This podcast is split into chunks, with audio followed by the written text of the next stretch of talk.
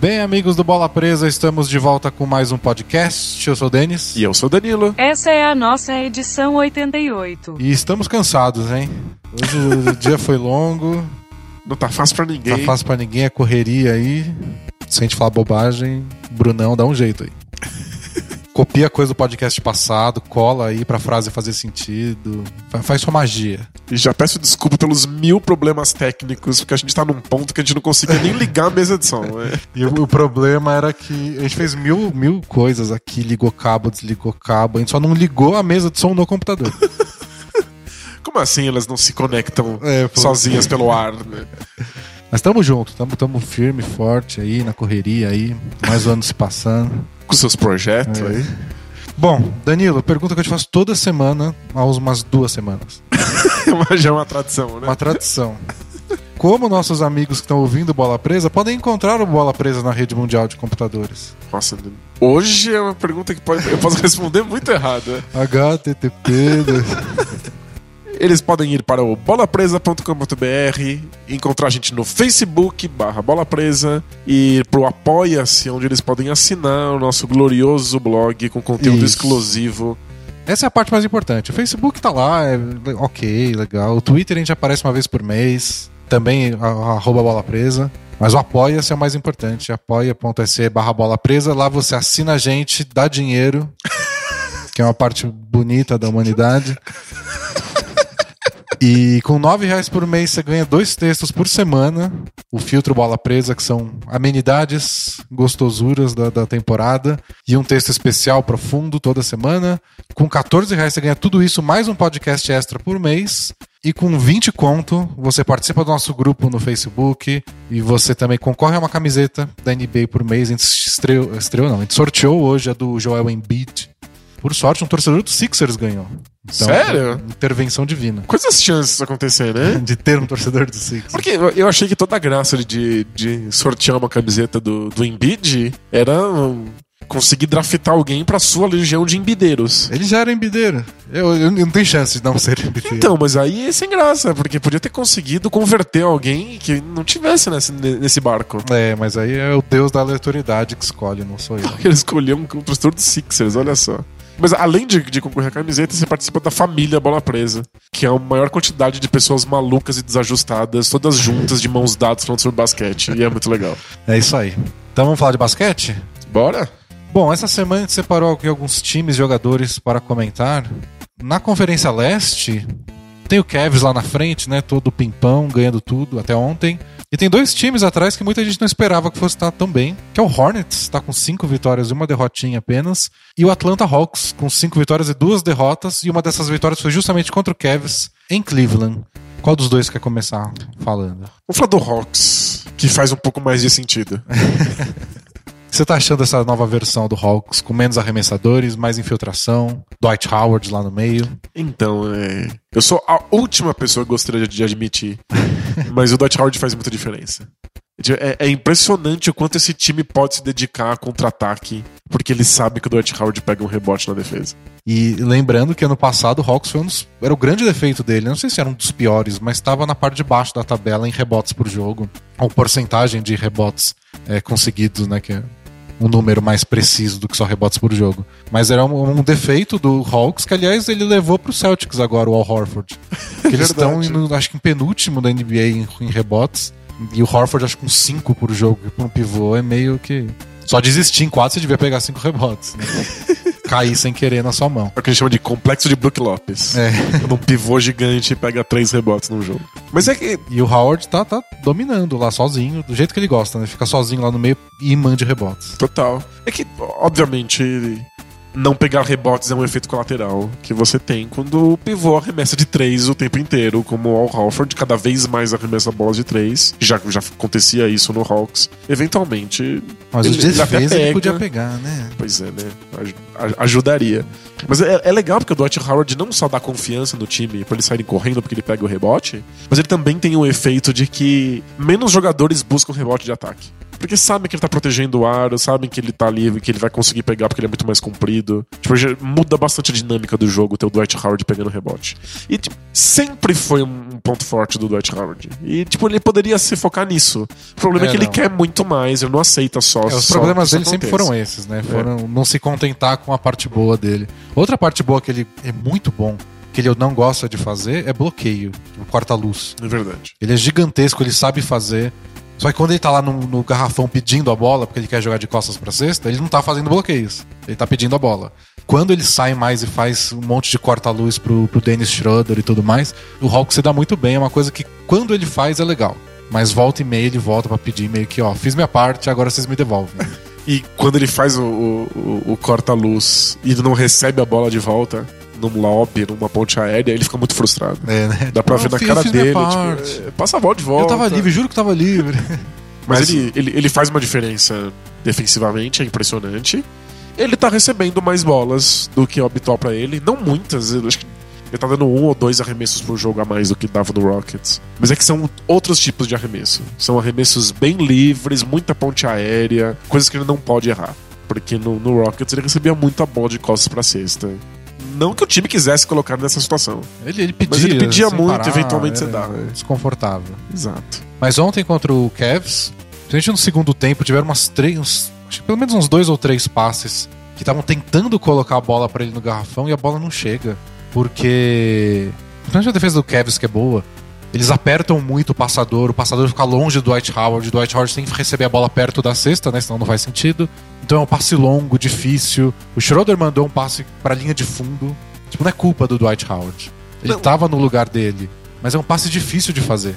Então, se você se concentra muito, tipo, o objetivo do lance é colocar a bola lá, você pode ter problemas. E eu acho que os melhores momentos do Hawks são quando acontece meio que naturalmente, assim.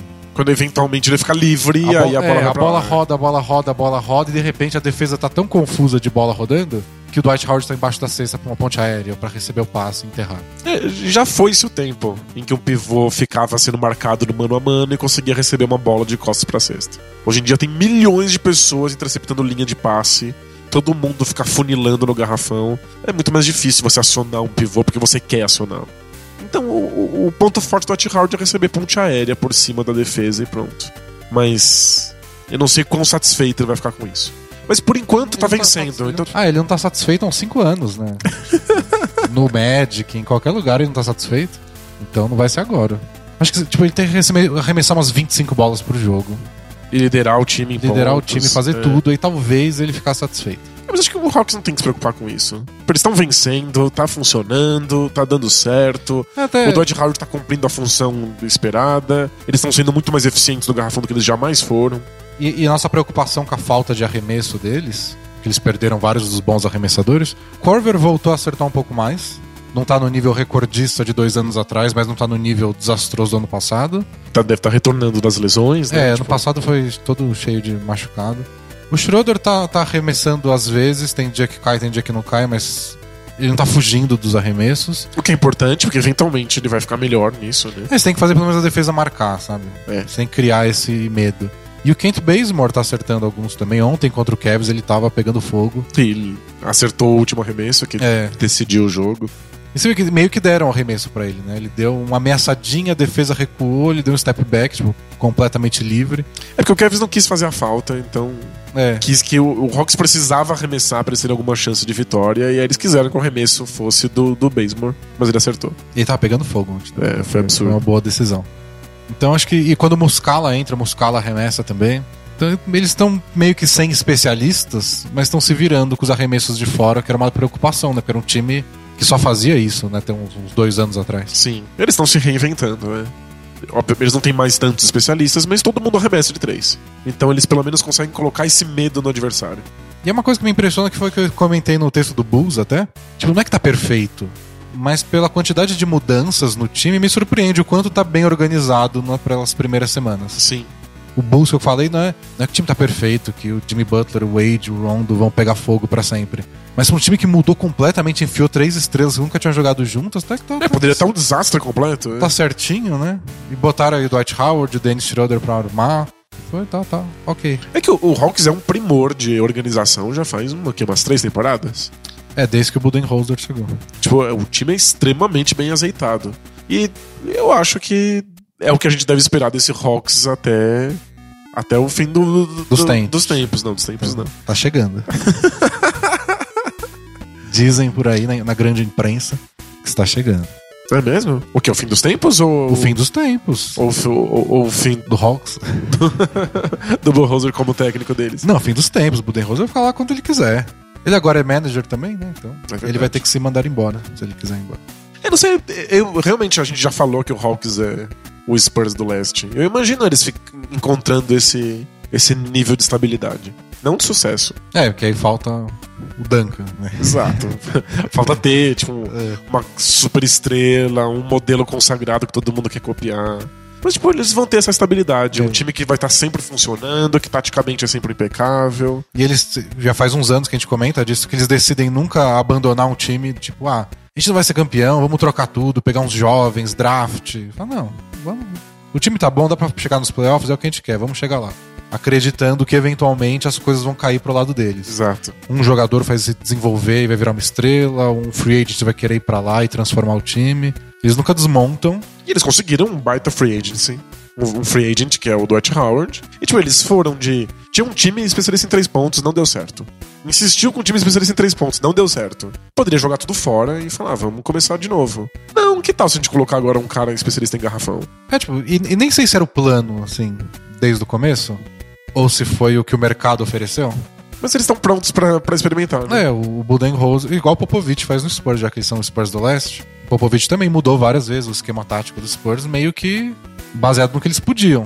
O Duncan tá velho, tá novo. Você pode jogar tudo nas costas dele. A gente tem o Tony Parker, não tem. É quem é o nosso pivô? Bota esse cara pra jogar. Quem é que a gente pode colocar pra arremessar na, na zona morta? Monta É. um cara pra isso. ano né? passado chegou lá Marcos Aldridge e mudou tudo. Então, eles vão fazendo essas coisas e o Hawks tá, tá. É o irmão mais novo, né? Que não ganha nada, mas tá, tá lá imitando o- o Popovich e todo mundo. Mas é, por enquanto, pelo menos em teoria, uma história de sucesso nessa temporada. Tipo, é impressionante ver quão organizado tá. É legal, embora dê um pouquinho de raiva, ver o Dwight Howard bem encaixado num esquema tático numa equipe. Eu sei que não é o que ele queria, porque obviamente não tá chovendo ouro e ele não é o assistente da NBA, mas é o mais encaixado que eu consigo imaginar ele estando num- numa quadra de E basquete. pro Dwight Howard estar feliz, teria que acontecer tudo isso e as pessoas ele ficarem elogiando ele. né? Porque ele, ele quer muito ser amado. Porque quando ele liderou aquele Magic pra, pras finais, era um time que passava muito menos a bola. Que tinha muito momentos muito mais longos da partida em que o Dwight Howard não tocava na bola, porque eles estavam simplesmente girando a bola no perímetro pra arremessar. Esse Hawks é muito mais focado em acionar ele quando ele tá livre. Tipo, se essa é uma situação melhor do que a situação em que ele conseguiu ir pra final da NBA, é, é para casar, né? É que falta o Turco Glu agora, né? Aí faz a diferença. Mas o Hawks, assim, eu imaginava um cenário dos sonhos onde o Hawks poderia ficar entre os quatro primeiros do leste, comando de quadra. Eu imagino que é, era o máximo que eles esperavam da campanha. É, eu achava que tipo, um- é um bom elenco, com um técnico ótimo, que sabe o que, o que quer, um time com um esquema tático regular, assim. com- Eles mudaram meio que o modo de fazer as coisas, o modo de finalizar as jogadas, mas algumas jogadas são bem parecidas com o que eles faziam nos últimos anos. Então eu achei que podia dar certo. Até se o Dwight Howard tivesse em forma, que ele parece muito bem em forma. Muito, é verdade. Melhor até que, tipo, três anos atrás, que ele tava no Lakers, que ele tava meio com dor nas costas. não sei As costas são um problema há muito tempo, né? Ele parece bem esse Ele ano. falou que ele tava saudável já na off-season. Agora, o Hornets, eu não esperava indo tão bem assim, não. De verdade. Não, o Hornets é. é bizarro. Porque eles tinham um problema muito sério de arremesso de três pontos. Tipo, embora eles tivessem uma quantidade razoável de arremessadores, eles não convertiam. E, tipo, os playoffs foi um desastre. É, eles eram um dos times, há duas temporadas, eles eram um dos times que menos arremessava, menos fazia, menos tudo. E aí na temporada passada revolucionaram. Assim, eles começaram, vamos chutar mesmo. E aí o Batum chegou, o Marvin Williams começou a acertar E arremesso. foi quando eles botaram o Al Jefferson no banco. Isso, aí eles começaram a chutar, tipo, dane-se. Quando dava certo era animal. É, mas aí nos playoffs as bolas não caíram. É. Aí eles começaram a colocar dois pivôs ao mesmo tempo, porque assim pelo menos a gente consegue uns rebotes de ataque. E aí desmoronou. Mas, tipo, agora eles realmente estão chutando e estão acertando as bolas. É um arsenal muito grande de jogadas. Tipo, é um time que realmente tem muitas maneiras de pontuar. Quem diria que o Hornets é um time difícil de marcar? É engraçado, o- acho que o Steve Clifford é um dos técnicos mais esquecidos, assim, entre os ótimos técnicos, porque todos os anos que ele foi técnico, o Hornets ficou, acho que, no top 7 de defesa. Eles- E ele tá arranjando um ataque com um time que não é tudo isso, assim, de- no papel. É muito impressionante o que ele tem feito com, com essa equipe. E eles perderam gente importante do banco do ano passado. É, o banco O, tá bem o pior. Jeremy Lin era o cara que vinha do banco pra atacar a cesta e fazer ponto. O Al Jefferson que você citou. Perderam esses caras e estão aí se virando. Pagaram né, o PIB de um país pequeno pra manter o Batum. Que ainda não é. Não justifica metade do que recebe. Mas. É, mas. Não, não, tem, não tem muito o que fazer, né? É, se eles não renovam o Batum, eles não iam ser. Eles vão estar piores do que eles estão hoje. Eles precisam do Batum. Então não tem jeito. E- e alguém ia oferecer essa grana. Eles precisam do Batum, não pelo que ele é hoje, mas pelo que ele pode vir a ser. Tipo, se esse time tem alguma esperança de eventualmente engrenar e ter uma campanha espetacular nos playoffs, é com o Batum sendo espetacular. Eles precisam disso. Especialmente a gente comentou que o Jeremy Lin saiu. O Jeremy Lin era um dos caras que podiam dar um descanso pro Kemba Walker. Às vezes mesmo com o Kemba Walker em quadra. Do tipo, ó, você pode levar a bola pro ataque, tenta um primeiro ataque, deixa o Kemba Walker se mexer sem a bola um pouco. E o Jeremy Lin dava essa chance pra ele. É, o Kemba Walker às vezes ficava de spot-up shooter, ficava É. tipo, parado no perímetro só pra receber e arremessar. Agora com o Ramon Sessions não é a mesma coisa. É melhor dar a bola na mão do Batum e falar, organiza o ataque um pouco, faz alguma outra coisa diferente, para o ataque não ficar tão previsível. Então o Batum, eles precisam do Batum pra isso. Ele é versátil bastante pra assumir a armação, jogar de power forward quando É, não, precisa. o Batum é Ele faz tudo. assim, é. assim. E quem eles tiveram de reforço foi o Michael Kidd Gilchrist, né? Que jogou meia dúzia de jogos ano passado. Mas o Batum deu uma entrevista. Eu sempre falo do Zach Lowe aqui, todo podcast. Estou a cota Zach Lowe aqui. Que é o jornalista da ESPN gringa. Ele entrevistou o Batum. E o Batum disse que ano passado o Michael Kidd Gilchrist jogou acho que sete jogos. Mas ele disse que salvou a temporada deles. Porque eles estavam numa fase meio ruim antes de chegar na parada do All-Star.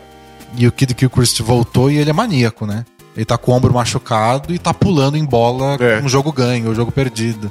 E que a defesa deu um boost, assim, maluco nesses sete jogos, que eles ganharam seis. Aí ele se machucou de novo, mas foi que o time ganhou confiança, acharam que podiam ganhar de qualquer um. Perceberam que a defesa faz diferença, aí você quer se dedicar. né? E foi que foi outro time depois dessa sequência de sete jogos do Kid Gilchrist. E deu certo, né? Eles embalaram, acabaram naquele empate quádruplo, né? Com Celtics, Heat, Foi. mundo. Ou seja, Hawks. toda equipe precisa de um maníaco na- defensivo. Ajuda é, muito. É muito saudável. É. Tem aquele cara que não bate bem na cabeça, mas que você sabe que melhora seu nível defensivo e que você precisa melhorar também, porque senão você parece muito preguiçoso perto dele. Não acho que era alguém da seleção da Itália ou do Milan que falavam que era constrangedor ser jogado do lado do Gattuso, aquele volantão. E não se se esforçar, sabe? Se você não corre e dá carrinho, é constrangedor você ver ele no seu time fazendo tudo aquilo e você parado. É, o cara tá dando sangue mesmo, quebrando a parte do corpo e você tá lá só parado É. olhando. Tem que ser muito Alexandre Pato pra não, pra não se importar, né? É meio contagiante mesmo. Acho que faz a diferença quando você tá em quadra e vê alguém do seu time fazendo isso. Sem dúvida. Então é- essa, essa declaração do Batum confirmou. mas se o Gilchrist ficasse só um pouquinho saudável, ajudava, né? Ajudava. Mas Ele, ele lesionou de novo. É que ele é pirado. Ele já deve ser meio quebrado, assim. né? Tem gente que machuca mais que os outros. Agora, se você é assim e você fica pulando em cima de todo mundo pra pegar rebote que você não tem chance de pegar, Ele lembra o Geraldo Wallace jogando. É bastante. Né? Que tipo, o Geraldo Wallace tentava pegar uns rebotes de ataque que não faziam absolutamente nenhum sentido. Também não sabe arremessar. São bem parecidos. E o apelido do Gerald Wallace era Crash, né? Porque ele. É, tipo, ele é um acidente de trem Isso. acontecendo. é. Mas como você sempre diz, é legal assistir acidentes de trem. Nossa, não, não, não. Divertidíssimo. Tipo, legal eu não sei, mas não tem como não olhar. É, acho que ninguém vê o acidente de trem e faz. É só hipnotizante. É, assim. tipo, não é um vídeo do YouTube que você consegue fechar. Mas você acha que dura essa, essa boa fase do Hornets? Eu tô meio confuso ainda. Eu não sinto que eles têm elenco pra sustentar isso por, por muito tempo. Tipo, deveria, em teoria, ser um time de altos e baixos. O que é suficiente no, no, no, no leste. tipo, não tem problema. Mas eu não, não acho que ele tem- eles têm time pra ficar no topo. Você acha que eles têm time pra ficar naquele. Porque eu acho que pode acontecer que o topo do leste pode ser um emaranhado de times que não deveriam ficar no topo. Porque o, o empate que a gente citou na, na temporada passada, o empate quádruplo, foi o Hornets, o Celtics, o Heat e o Hawks. mas não, aqui- aquilo, aquilo foi um eclipse. Tipo, não dá pra achar que vai acontecer de novo. O Hit eu não Embora boto. eclipses aconteçam de novo. O Hit tá lá embaixo, eu não boto tanta fé. Mas esses times estão num nível parecido de novo. E não tem ninguém entre eles e o Cavs. Acho que poderia um empate é. triplo. Assim, empate, eu digo, todos acabarem bem próximos. Não Mas- exatamente igual de novo, porque aí, ok, pelo amor de Deus, né? obrigado. É, é- é provável que eles estejam por aí mesmo. É que eu imagino que eventualmente o Hornets vai dar uma engasgada. Aí perde uns 4 ou 5 jogos, e depois tem que retomar a confiança. Eles têm mais chance de, novo. engasgar que o Raptors. Exato, é, o Raptors não vai engasgar. Pro, o- pro Raptors, perder dois jogos seguidos é esquisito. Os jogadores já se olham e falam: o que tá acontecendo? Estamos em crise. E aí precisa mostrar serviço no terceiro jogo. O Hornets vai perder 5, 6 jogos. Acontece, eles vão ter uma viagem aí mais longa e vão perder tudo. Porque é, é um time que deveria ser mais inconstante. Porque tem. Não só depende do arremesso de três pontos, que é uma coisa que varia, mas tem um banco muito mais pelado do que teve na temporada passada. É, o banco que eu não confiava bem, mas eles estão jogando bem, vai entender. Kaminsky tá jogando melhor que ano passado, Cold Zeller. O Roy Hibbert, né, que foi o que começou a temporada titular, ele se machucou rapidinho. Aí o Cold Zeller virou titular, mas ele era, começou no banco. Mas eles renovaram, né, com o Cold Zeller agora, pagaram fortunas pro Marvin Williams e pro Batum. É, que o Marvinez também tá na lista dos que. Se, se acorda amanhã e ele virou uma estrela, eu não vou achar tão esquisito. Ele jogou muito bem ano passado. Então, tipo, ele realmente ele tem esse potencial pra ser um jogador que faz tudo, que joga em todas as cinco posições da quadra. Só nunca aconteceu.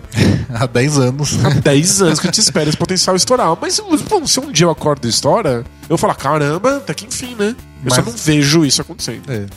Acho que tá mais pra, tipo, Beasley, nunca vai acontecer. É, mas tipo, ele jogou bem na temporada passada, mas ele não foi nada além de um arremessador. Ele foi um bom arremessador temporada Então, passada. o Marvin Williams, quando ele entrou na NBA, ele tava naquele limbo de posição. Ele é ala, ala de força, você devia dar bola pra ele pra ele fazer uma jogada, ele devia finalizar. Era meio perdido. Eu É, eu lembro dos mock drafts dando ele como alarmador. Tipo, um cara que era pra, pra, Ele era muito novinho. pra jogar no né? perímetro, mas armar o jogo. Ele era muito novinho. E eu acho que agora ele se encontrou com esse negócio de ter stretch four.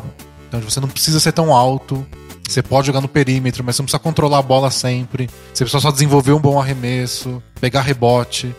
Então ele é forte, ele é alto, ele consegue pegar rebote. Começou, a- virou especialista em arremesso de zona morta. Ele achou o nicho dele lá pelo oitavo ano da carreira. É justo. É que o Hornets não pode se dar o luxo de que o Marvinez fique nesse nicho. Então, isso que eu ia comentar com essas renovações todas era pensando no futuro, que eles não têm tanto espaço pra mudar esse time. Eles gastaram uma boa nota pra manter essa equipe do jeito que é. Os caras que eles perderam foi o Jefferson, Jeremy Lin, esse eles não, não quiseram, não conseguiram renovar. Agora o resto eles gastaram uma grana pra manter esse time do ano passado. Eles corriam o risco de ter um mini desmanche. Sim.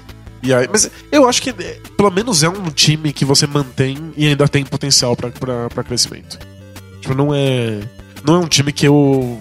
Você enxerga os jogadores melhorando individualmente. É, eu enxergo milagres acontecendo e o Batum e o Marvin Williams virando grandes estrelas e de repente olhando e falando: caramba, esse Hornets tá no topo do leste, olha só. Aí o Zach Lowe perguntou se, se o, se o Batum tem como meta ir pro All-Star Game, alguma coisa assim. Ele falou que não muito, que a meta dele é levar o Kemba Walker pro All-Star Game.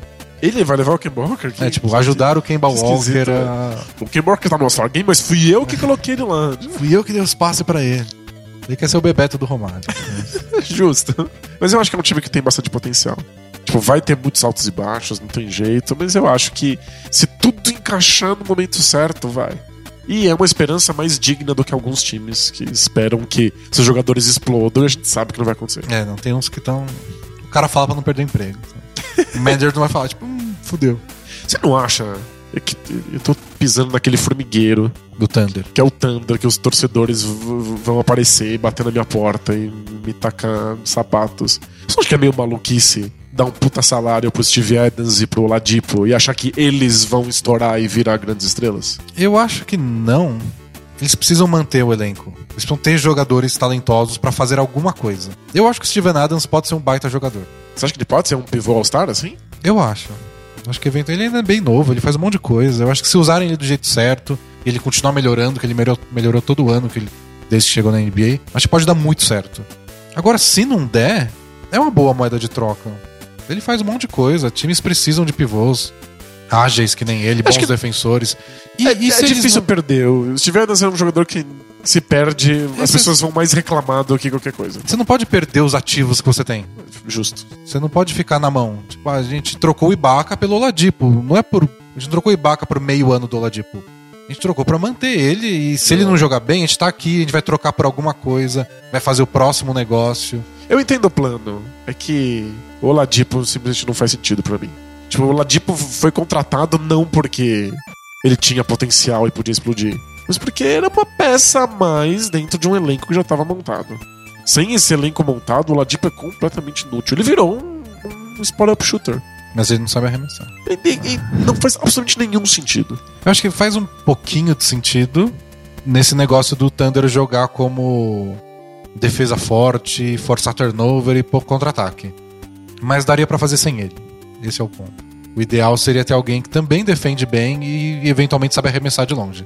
É, né? Acho um, que seria o ideal. ter um arremessador que Não precisa, defende. nem, é, não precisa nem ser um Era Clay só- Thompson da vida. Só um cara Era qual- um pouco mais. qualquer 3D. É. Qualquer cara de defesa e bola de três pontos já, já dava conta, né? Mas, tipo, deu pra conseguir esse cara? Não deu. Deu pra conseguir o Oladipo. a gente vai trocar ele por nada? A gente vai deixar ele virar free agent? Alguém dar um contrato louco pra ele e a gente não pode renovar? Não, vamos manter aqui. Se aparecer esse time querendo um contrato louco, a gente troca com ele. Se não aparecer, aí dançou, se comprometeu o salário e adeus. Ah, mas se- e se tiver salário disponível, eles vão fazer o quê? Vão contratar quem? Quem que o Thunder contratou nos últimos anos? É, viu? É, micromercado é tenso. Tipo, sinceramente, não tem nenhum jogador do elenco deles veio como free agent. Eu acho que é só o Anthony Morrow. Todo o resto foi draft ou troca. Todo mundo, todo mundo, todo mundo. Não é fácil de general manager do tanto. É, eu acho que nem tá no. Acho que nem tá na lista de, de coisas a fazer, sabe?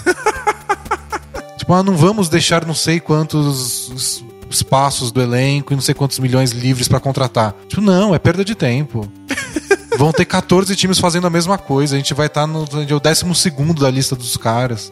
Vamos, a gente se preocupa com outra coisa. Pega o que, o que tá na mão, o que tá disponível, e vê onde dá pra chegar e vê se convence alguém assim. né? Isso, tipo, eles não. Lembra que eles não aceitaram perder o Canter por nada. O Blazers deu um contrato ridículo, eles foram lá e igualaram. Tipo, eu vou- não vou perder por nada. É, mas o Harden. Então eles trocaram pra não perder. Era o último ano do contrato do Harden, o Harden não aceitou a extensão que eles ofereceram, então vamos trocar, Pra não ficar com, com- com- nada na mão. Justo, eles não podem se dar o luxo de perder e não, não ter nada em troca. É. Aí, tipo, dá pra questionar, é claro que dá. Tipo, eles deveriam ter feito outra troca, o Ibaka por outro jogador. Nem sei que opções eles tinham, mas vai saber se o Oladipo era melhor. Eles estão tentando trocar o Oladipo? Eles pensam nisso? Também não sei. E não dá pra saber. Mas tipo, o, o meu ponto era só que alguns times podem esperar mais melhora dos seus, É, dos seus isso- jogadores. Nisso eu concordo. Esse Thunder, do jeito que tá, eu, eu- ele tem um limite. É. Eles precisam de mais coisa. O limite é, é bem claro, assim, é, tipo, é difícil esperar muita, muita evolução. E curiosamente, o, eu acho que o Hornets tem, tem mais. O limite é mais alto. Tipo, a melhor versão do Hornets é, é alguma coisa que pode realmente dar uma chacoalhada no leste. Seria bom. Qualquer um que desse uma chacoalhada no leste. Seria bom. Mas preci, precisa de Batum e Marvin Williams jogando o basquete da vida deles e jogando todas as posições e virando, tipo, o carrossel holandês da NBA, assim. É que o Batum dorme às vezes, não parece? Total. Parece que ele, ele não quer uma posição de liderança. É, né? Ele quer o que o Kemba Walker tem, a posição de liderança. E- Dá raiva, às vezes, tipo, ele é muito bom. E às vezes fica meio tipo. ah. Ele lembra a postura que o Kevin Martin tinha. Tipo, quando o Kevin Martin nos dos cestinhas da NBA. E aí você olhava pra ele, cadê ele né, nesse período? Ele tava lá parado na zona morta, assim, esperando as coisas acontecerem. E aí depois o Kevin Martin falou abertamente que ele não queria uma posição de liderança, ele queria ajudar um time a ser campeão. E só E jogou é- em time ruim a Só jogou, só jogou em time porcaria. Mas é. é, Lembra o Batum. Ele tá lá, ele arma uma jogada ele bota o time pra funcionar e fala: caramba, muito louco. Aí depois são quatro, cinco passos de bola que ele tá parado na zona morta. É, e quando você vê times assim, eu acho que Orlando Magic hoje é muito assim. Que não tem muito jogador com iniciativa. É muito passe pro lado, é muita gente parada. E aí você, você admira um pouco mais os Westbrooks da vida. Tipo, ó, tá sempre alguma coisa acontecendo. Às vezes é uma decisão péssima. Às vezes ele arremessa quando devia ter passado. E, tipo, eventualmente dá cagada. Mas vale a pena a longo prazo, porque ele tá fazendo coisas acontecerem o tempo todo. Justo. Tá obrigando a defesa a responder com alguma coisa sem parar. Aí quando você vê um time passivo é meio desesperador, assim. Tipo, tenta, tenta, faz uma merda aí, não faz. E acho que esse sempre foi algum problema do Hawks. Às vezes tava funcionando muito bem, mas o time é, é um pouco passivo. Não tem ninguém que Não- quer dar esse arremesso. Às vezes era um problema nos playoffs.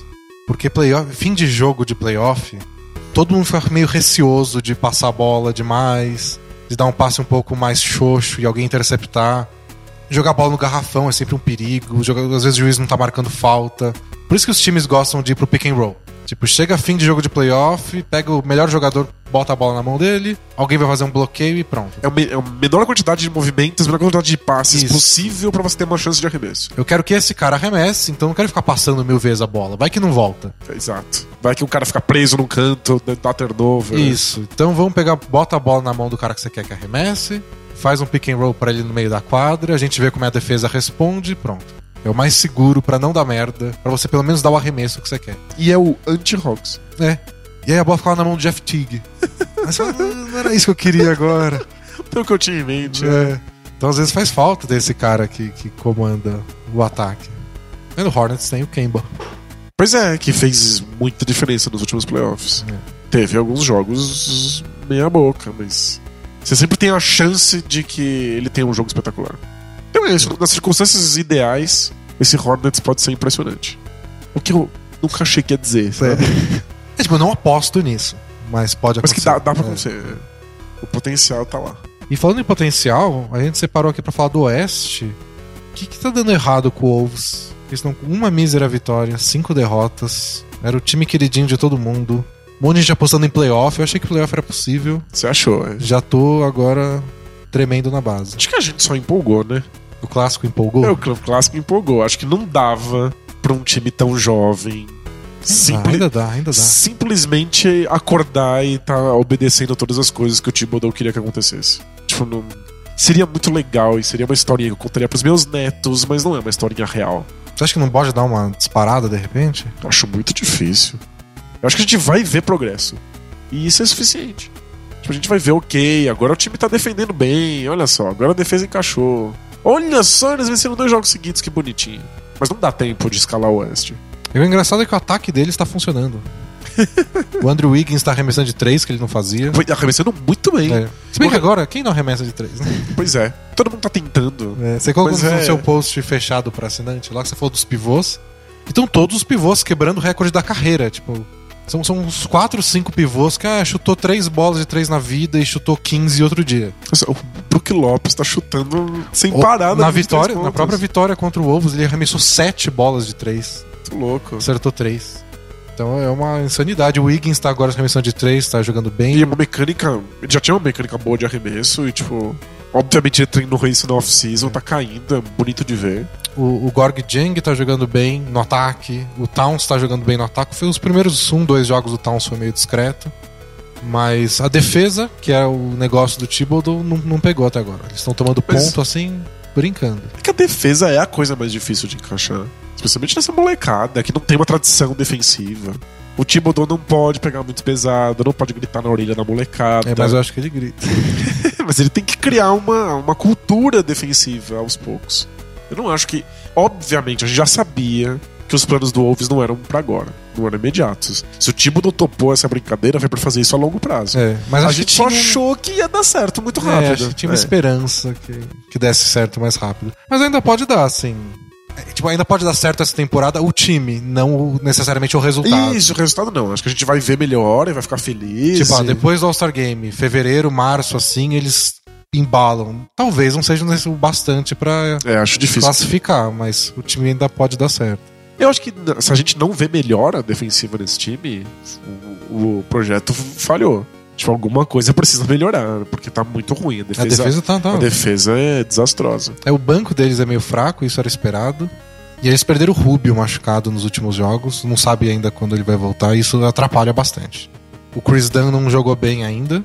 Mas ele, curiosamente, ele jogou, tem jogado melhor na defesa do que no ataque. né? Um problema do Chris Dunn é que quando ele tá no jogo, ele tá jogando muito sem a bola. O Wiggins tá controlando a bola muito mais do que jamais na vida dele. Chamando pick and roll, dando passe. Não dá assistência, né? É, não é, não, não é a dele. é. Eu tenho no Fantasy, eu reparo todo jogo. Mas o Wiggins, ele tá controlando mais a bola, às vezes o Dan fica meio perdido, sabe? E o negócio dele é controlar o ataque também, né? Ele é é atacar, é ser agressivo. Ele é um armador bem tradicional. Eu acho que o Rubio faz falta nisso e o Rubio faz muita falta na defesa. Muito. E aí uma coisa leva a outra, né? O Chris Dunn não pode jogar com os reservas, as reservas já não são grande coisa.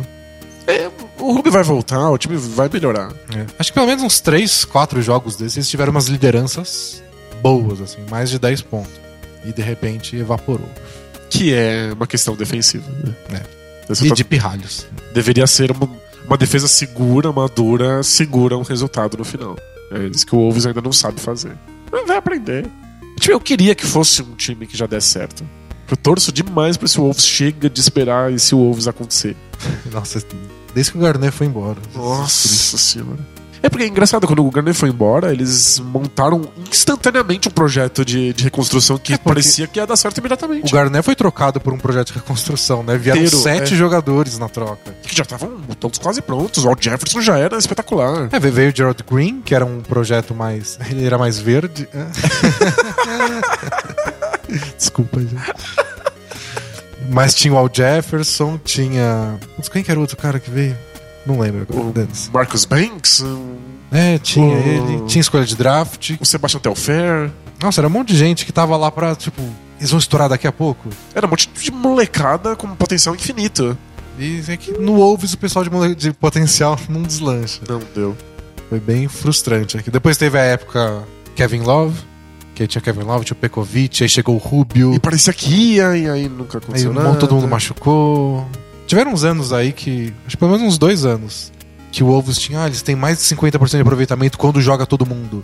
Que era tipo uns 30 jogos, dos 80. Que triste, né? Aí fica nesse, agora vai, agora vai, e nunca foi. Tá chato, mas eu acho que não, uma hora vai, mas não é agora. A gente, a gente espera. Tá lá no meu League Pass todo dia. Quando acontecer, eu vou estar vendo. eu tenho que torcer pro Wiggins, né? Do meu fantasy. Faz sentido. Não, não bate com os horários dos jogos do Lakers, né? A Lakers geralmente é mais tarde. A Lakers geralmente é o último, quando joga em casa, né? Então É dá, dá pra assistir tudo. Essa é o, a gente empolgou com o Wolves. A gente achou que ia, e aí veio a realidade. Eles são moleques, o Thibodeau não vai implementar, implementar uma cultura de defesa agora. A gente não deu um centavo pro Lakers, E tá aí, Pra playoff. projeto- playoff. projeto de reconstrução, e aí, tipo, a galera empolgou de vez, porque. É o clássico, né? Se, se acabasse hoje. a coisa mais canalha pra falar. Se acabasse hoje, o Lakers estaria em oitavo no Oeste. Estaria nos playoffs. Clique para ver os confrontos. Lakers em oitavo enfrentaria o Thunder, que é o líder do Oeste. Ó, dá pra ganhar, hein? Clique para ver os confrontos. Dá pra ganhar. Clique para ver quais jogadores do Lakers estarão no All-Star Game, segundo a minha mãe. É, tipo, seis jogadores do Lakers iriam ao All-Star Game. O quatro me deixou muito surpreso. a basfetização É. da NBA. É, o Lakers foi. Deu, deu... Então, por isso que eu fiquei meio frustrado com o Wolves. Tipo, é possível dar certo logo de cara. Porque Cada, cada time tem o seu dar certo, né? Cada time tem um. O Warriors ganha em perder dois jogos e tipo, nossa, tá dando tudo errado. Lakers com 50% de aproveitamento. Deu tudo certo, é um certo, sonho. é perfeito. é um sonho time dos sonhos. É porque o Lakers, no fundo, não é uma questão de resultado. É que o resultado im- impressiona e aí a internet pega fogo porque é o Lakers. Mas é mais sobre a postura, né? É, não, o time tá jogando. Tipo, tem momentos muito bons. Jogos inteiros bons. É impressionante. O time se mexe. E é um clima, um clima leve, o pessoal feliz de estar jogando basquete. O pessoal dando risada e acertando bola. E o Lakers tem vários daqueles momentos de time jovem, assim. Então você vê uma sequência de quatro, cinco jogadas do, do, lá, do Randall, do, do Russell. E aí sua cabeça pensa, ah, ele está fazendo isso com 20 anos de idade. Imagina o futuro. que não necessariamente vai acontecer, mas. tá com 20, imagina com 50. Então o Lakers tá nessa fase de fazer. imaginar como pode ser. E aí é mais gostoso ainda, né? Porque você sempre imagina. O, o pode ser é sempre melhor do que a É, realidade. sempre o, é. o melhor cenário pra todos os jogadores do elenco. Ah, esse cara vai ser o novo não sei quem, esse vai ser o novo não sei quem. Aí é um All-Star Game, assim, o time do Lakers. Alguns vão dar certo, outros nem tanto, outros vão parar no meio do caminho. Alguns vão contundir, vai ter uns anos de Wolves. É. Mas não sei, voltando pro Wolves, o que, o que é meio perturbador, assim, chato, é que essas coisas do esse cara tá jogando muito, também acontece lá. A pirralhada dele está jogando bem.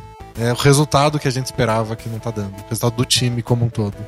Não é porque o Towns tá jogando mal, não é porque o, o Zé Clavin não tá jogando bem. E não é porque eles não explodiram, porque eles não são tudo isso, porque eles não, não alcançaram o potencial. Tipo, do jeito que eles estão agora, já são grandes jogadores. É, bem isso mesmo. Mas dá pra crescer ainda, né? Tipo, Tipo, são jogadores que podem crescer, mas não é isso que vai fazer a diferença. É o Thibodeau criar uma cultura de basquete vencedor por lá. Paciência, jovens padawans. Importante é estar na frente do Pelicans, né? Pior ave. Sempre achei a pior área. E pra fechar, o que, que você tem a nos dizer sobre Harrison Barnes destruindo com tudo e com todos? Meia dúzia de jogos ele fez até agora. Sete jogos, vai. E já quebrou o recorde da carreira dele umas duas, três vezes de pontos. Então, o ponto de vista do recorde é esperado. Tipo, isso não é nada novo. O time contratou ele pra ser a grande estrela do time, botam a bola na mão dele. Ele tem a função tática que era a função do Chandler Parsons. Então, tipo, ele segura a bola muito tempo. É, então, mas ele isso faz eu, eu muito não tinha certeza se isso ia acontecer. É que eu imaginei que queria por- pela questão do técnico. De não ter opção. É, do tipo, o técnico quer que um ala faça dessas jogadas. Nunca gostou de botar a bola na mão de armadora pra ficar fazendo pick and roll. O Parsons foi embora. Imaginei que o Harrison Barnes ia assumir. Que não tem quem fizesse. Que ele nunca fez isso no Warriors. Pois é. Nunca. Aliás, ele parecia desengonçado fazendo. Ele, ele, ele fazendo cesta no garrafão no Warriors era meio que recebendo a bola em velocidade e finalizando. Ele nunca era o cara de pegar a bola, driblar uma, duas vezes, infiltrar. Ele parecia meio durão pra fazer isso. Que era uma das frustrações, assim, de quem acompanhava o Warriors. Que ele não, não desenvolveu essa parte do jogo. Ou pelo que parecendo agora, né? Só não usava. É por isso que ele tava ali, né? É nosso medo é que ele fosse o Joe Johnson. Um cara que nunca ia ser muito além de um spot-up shooter que se beneficiava de um sistema ofensivo fantástico. Eu, eu comentei disso, eu exatamente citei o Joe Johnson lá no grupo do Facebook. Era bem isso, tipo, no Suns ele era um cara que só arremessava. E aí foram pro Hawks e, tipo, o que, que ele vai fazer lá no Hawks? A gente descobriu que ele driblava, que ele gostava de bater a bola dois minutos antes de arremessar. Essas coisas do Joe Johnson que hoje todo mundo sabe. E que a gente foi descobrir depois. Justo, mas é que o Joe Johnson nunca foi o suficiente. Ah tá, não, isso ser, ser o suficiente é tu- tu- tudo bem. Porque o, o Hawks esperava, tinha algumas expectativas de que ele fosse carregar uma franquia sozinho como os playoffs. Pagaram pra isso até. Né? Pois é, e tipo, obviamente o Joe Johnson era mais do que um, um simples arremessador. Mas ele não era o jogador que o Hawks queria. Ah, sim, não, isso, isso eu, não- eu concordo. E acho que o Harrison Barnes deve estar um pouco nessa categoria. Tipo, ele é muito mais do que um arremessador. Ele, ele encaixou no esquema tático do, do, do Mavs, tá fazendo milhões de coisas. Agora, se isso é o suficiente pra que ele realmente empurre o Mavs, aí já são É, outros 500. mas eu tenho minhas dúvidas até se o Mavis acredita nisso de verdade. A questão é, meio Pra que que. acreditou no Parsons? Eu acho que a questão do Mavis era tipo, a gente não quer continuar com o Parsons, não, não deu certo, e ficou se machucando, dane-se. Quem que a gente pode contratar? Tipo, a gente não conseguiu o DeAndre Jordan ano passado, a gente não consegue ninguém que a gente tenta todo ano. O Dinheiro não o falta. Duran não quis nem falar com a gente. O negócio era pegar o Barnes. E eles têm essa também de. Eu não vou esperar no que vem, não vou fazer tanking, não vou. Dá a grana pro cara, ele precisa dessa grana, tem outro time oferecendo, se não for essa grana não vai ser. Dá, é, né? Dinheiro tá faltando. É, então eu tenho minhas dúvidas se eles acreditam, tipo, eles não vão ficar surpresos. Tipo, "Ah, ele não, é um super mega all-star, ele não é o novo James Harden. Não, não- acho que é o que espera. Mas acho que ele ter feito 30 pontos, quebrado o recorde da carreira, é perfeitamente esperado. Pra alguém que passa tanto tempo com a bola na mão e que tá cumprindo essa função tática, acho que ele tá fazendo o que se espera dele. Na pré-temporada Pelo ele menos a princípio. tão ruim, tão ruim. tava- Mas nossa, foi asqueroso. Ele tava assim. muito fora da zona de conforto. Tipo, fazendo coisas que ele nunca tinha feito na vida. É, nossa, ele acertou tipo. Teve uma hora que eu, que eu calculei, porque eu tenho um amigo que torce pro Mavs, então eu fui lá jogar na cara dele. O que você tá achando do Harrison Barnes acertando 16% dos arremessos dele, né? e tinha sido 5 jogos de pré-temporada, sei lá. Uma hora assusta, vai. Uma hora você fica com medinho, uma hora você não consegue responder de novo, é só pré-temporada. Mas no fim das contas era só pré-temporada. Demora você mesmo. pensa, caramba, vai acertar nunca mais o É. na vida, né? Mas acho que exige se acostumar com uma função tão diferente. Mas é isso, a gente vai ver ele quebrando outros recordes ainda. Tipo, ele tá tendo muitas oportunidades. É, eu fiquei surpreso que deu certo, assim. Porque é bem isso, jogaram ele completamente fora do que ele fez nos últimos quatro anos. Se vira. Outro esquema tático, outra função, outro tipo de arremesso. E é uma posição de muito protagonismo. Tipo, ele é a peça central de tudo que o Mavis tá fazendo. Então, nesse tipo de circunstância, você vai conseguir bons números. A não ser que seja um desastre. Então podia ser um desastre. Poderia. O Jeremy Lin, quando aconteceu isso no Houston, foi um, um pequeno desastre. É porque foi não pequeno foi porque maior porque o Harden chegou junto. Então, só só não foi maior porque não deu tempo de ser maior, É, então. mas seria maior. Não é todo mundo que funciona na situação de, olha, toma minutos. Mas, ó, tem jogador de, de league, tem jogador de fundo de banco que você bota numa situação de protagonista porque não tem Ah. outra solução e estoura. O Michael Carter Williams, quando ele foi novato do ano no Sixers. É verdade. Tipo, faz tudo. A gente não tem ninguém, só tem você. Faz tudo. Corre aí à vontade. Aí estreou com triple-double. E hoje ninguém quer ele no time. Pois é. Então, tipo, o Harrison Barnes tem grandes números. Isso não diz ainda muita coisa a respeito das atuações dele. Aí teve uns bons jogos aí, mas ainda é pouco. Mas tô surpreso, assim. Confesso, mais do que a maioria das pessoas, porque eu, eu não enxergava ele. Sendo tão- tão completo, né? Ele recebendo a bola, driblando o cara, passando pela marcação com drible e fazendo bandeja com a mão esquerda em cima do pivô. Nossa, Não, acho que o, o- não, não, não, não via isso. o que mais me surpreende é ele infiltrando, encontrando companheiros livres e passando a bola no meio da É, infiltração. passe, passe era tipo. Ele era o cara que menos passava a bola no, no, no Warriors. Disparado. Tipo, no elenco inteiro era o sétimo melhor passador do Warriors. Até porque no Warriors, se a bola chegou na mão dele, É pra arremessar. é pra arremessar. Tipo, tem outros quatro arremessadores, sabe? Se nenhum deles arremessou, é porque eles querem realmente que o Barnes arremesse, porque ele tá muito livre.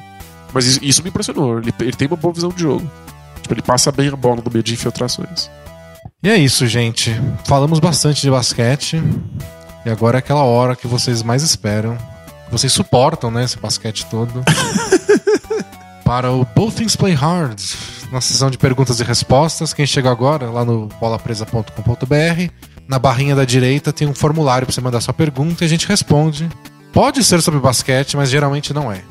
Mas fica à vontade, Mas fique à vontade de perguntar qualquer coisa sobre qualquer assunto. inclusive basquete. Isso. Taca a vinheta aí, Brunão. Vamos responder perguntas. Both teams play hard, my man.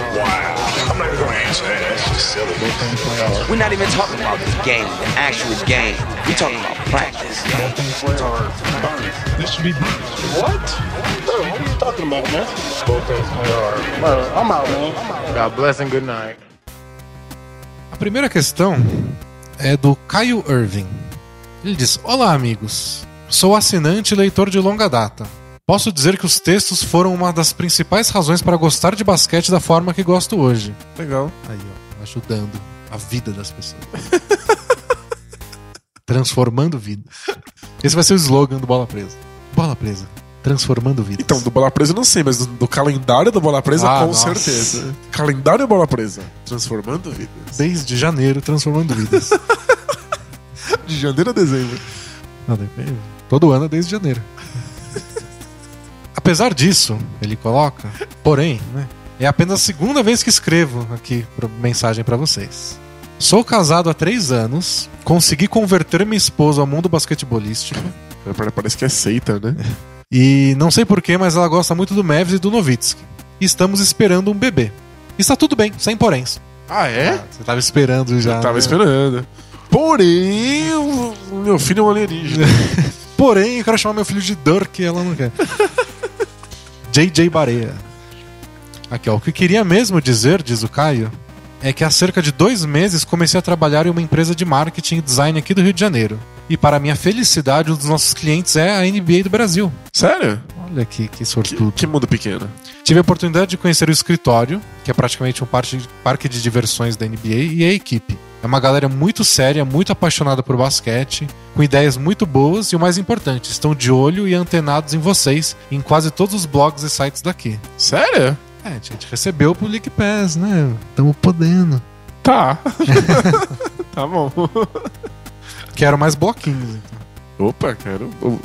Inclusive, ainda, a- ainda está em aberto quem é o dono do bloquinho É, a gente vai ter que decidir isso num, num duelo. no, no duelo de NBA 2K. Ou eu posso lá, tá na minha casa, né? Eu posso lá escrever meu nome na primeira página. Eu, eu rasgo a primeira página, velho. Se encontrar esse bloquinho, ligue para. Aí aqui, ele, ele- conta isso que a gente tá falando. Ó. Um projeto recente que tocamos foi o envio de um kit com o League Pass para os influenciadores. Olha que legal, a gente é influenciador. Influenciador. Fazendo Com- amigos, influenciando pessoas. Compre batom. É, e também, como bom torcedor do Knicks, sempre procuro saber a opinião deles e garimpar algumas notícias barra fofocas sobre a franquia. Uma das coisas que descobri, que vocês eh, também já comentaram aqui, é sobre a situação do Carmelo. O principal motivo dele não ter saído ou não querer sair de Nova York é financeiro. Ele acaba de assinar dois contratos de licenciamento multimilionários. Um de um filme e outro de uma marca de roupas. É uma grana que ele não conseguiria se estivesse em algum outro lugar. Enfim, só queria compartilhar essa grande experiência com vocês e vida longa à bola presa.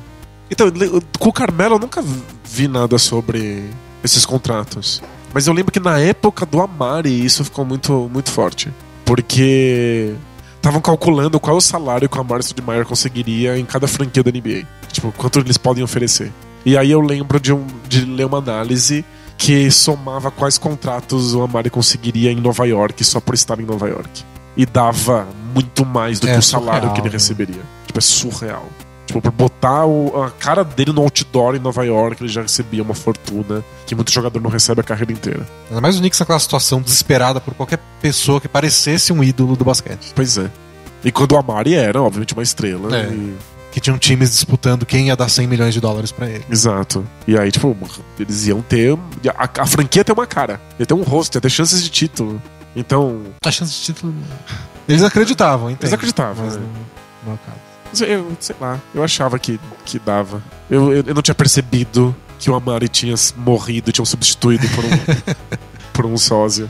Mas eu acho que faz muito sentido, né? Tipo, de uma de- mesmo que o Carmelo não seja assim o jogador mais bem visto da NBA, ele é a cara do Knicks. É. Deve ele gosta de ser a cara do dinheiro. Knicks, ele ah, assume os riscos de não ganhar nada pra isso. É, assumiu.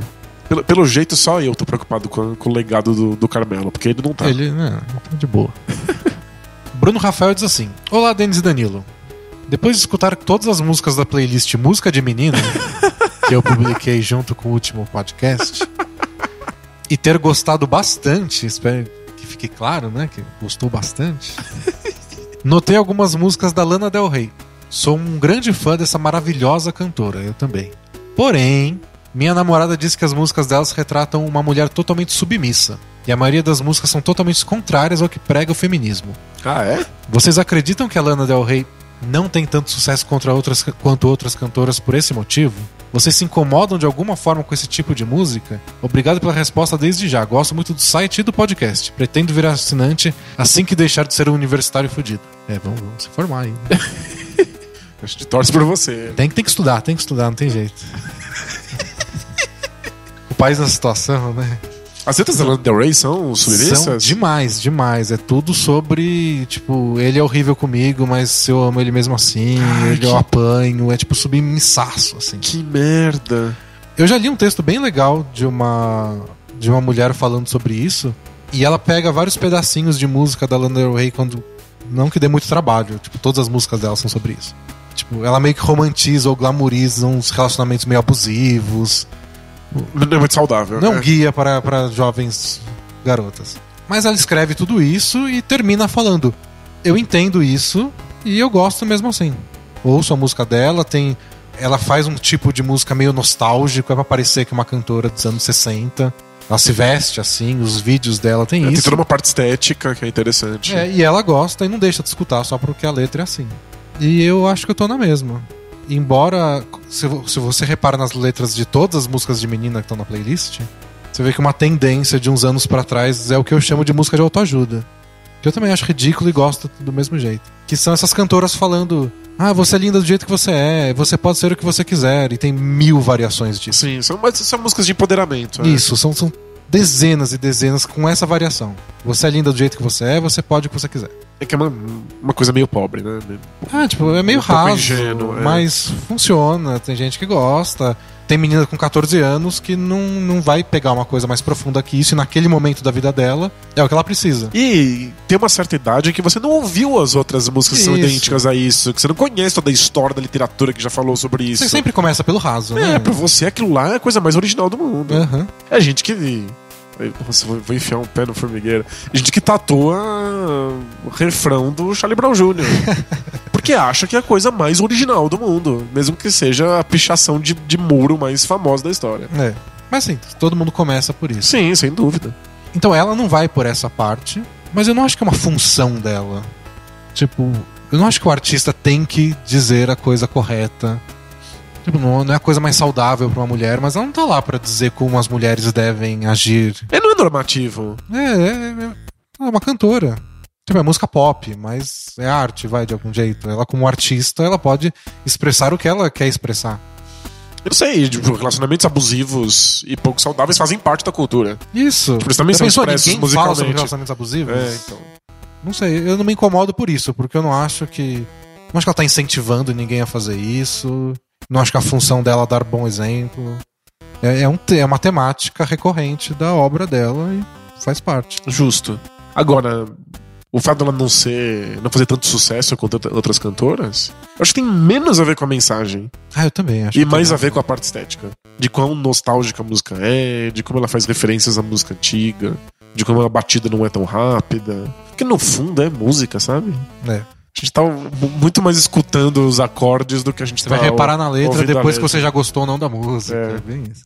E pergunta bastante pra ela sobre feminismo, por causa de tudo isso, né, das letras, né? E ela diz que ela se sente feminista. É no assunto que ela gosta, ela falou que ela não gosta de ficar conversando e discutindo tudo isso, mas que ela se sente porque ela faz o que ela quiser.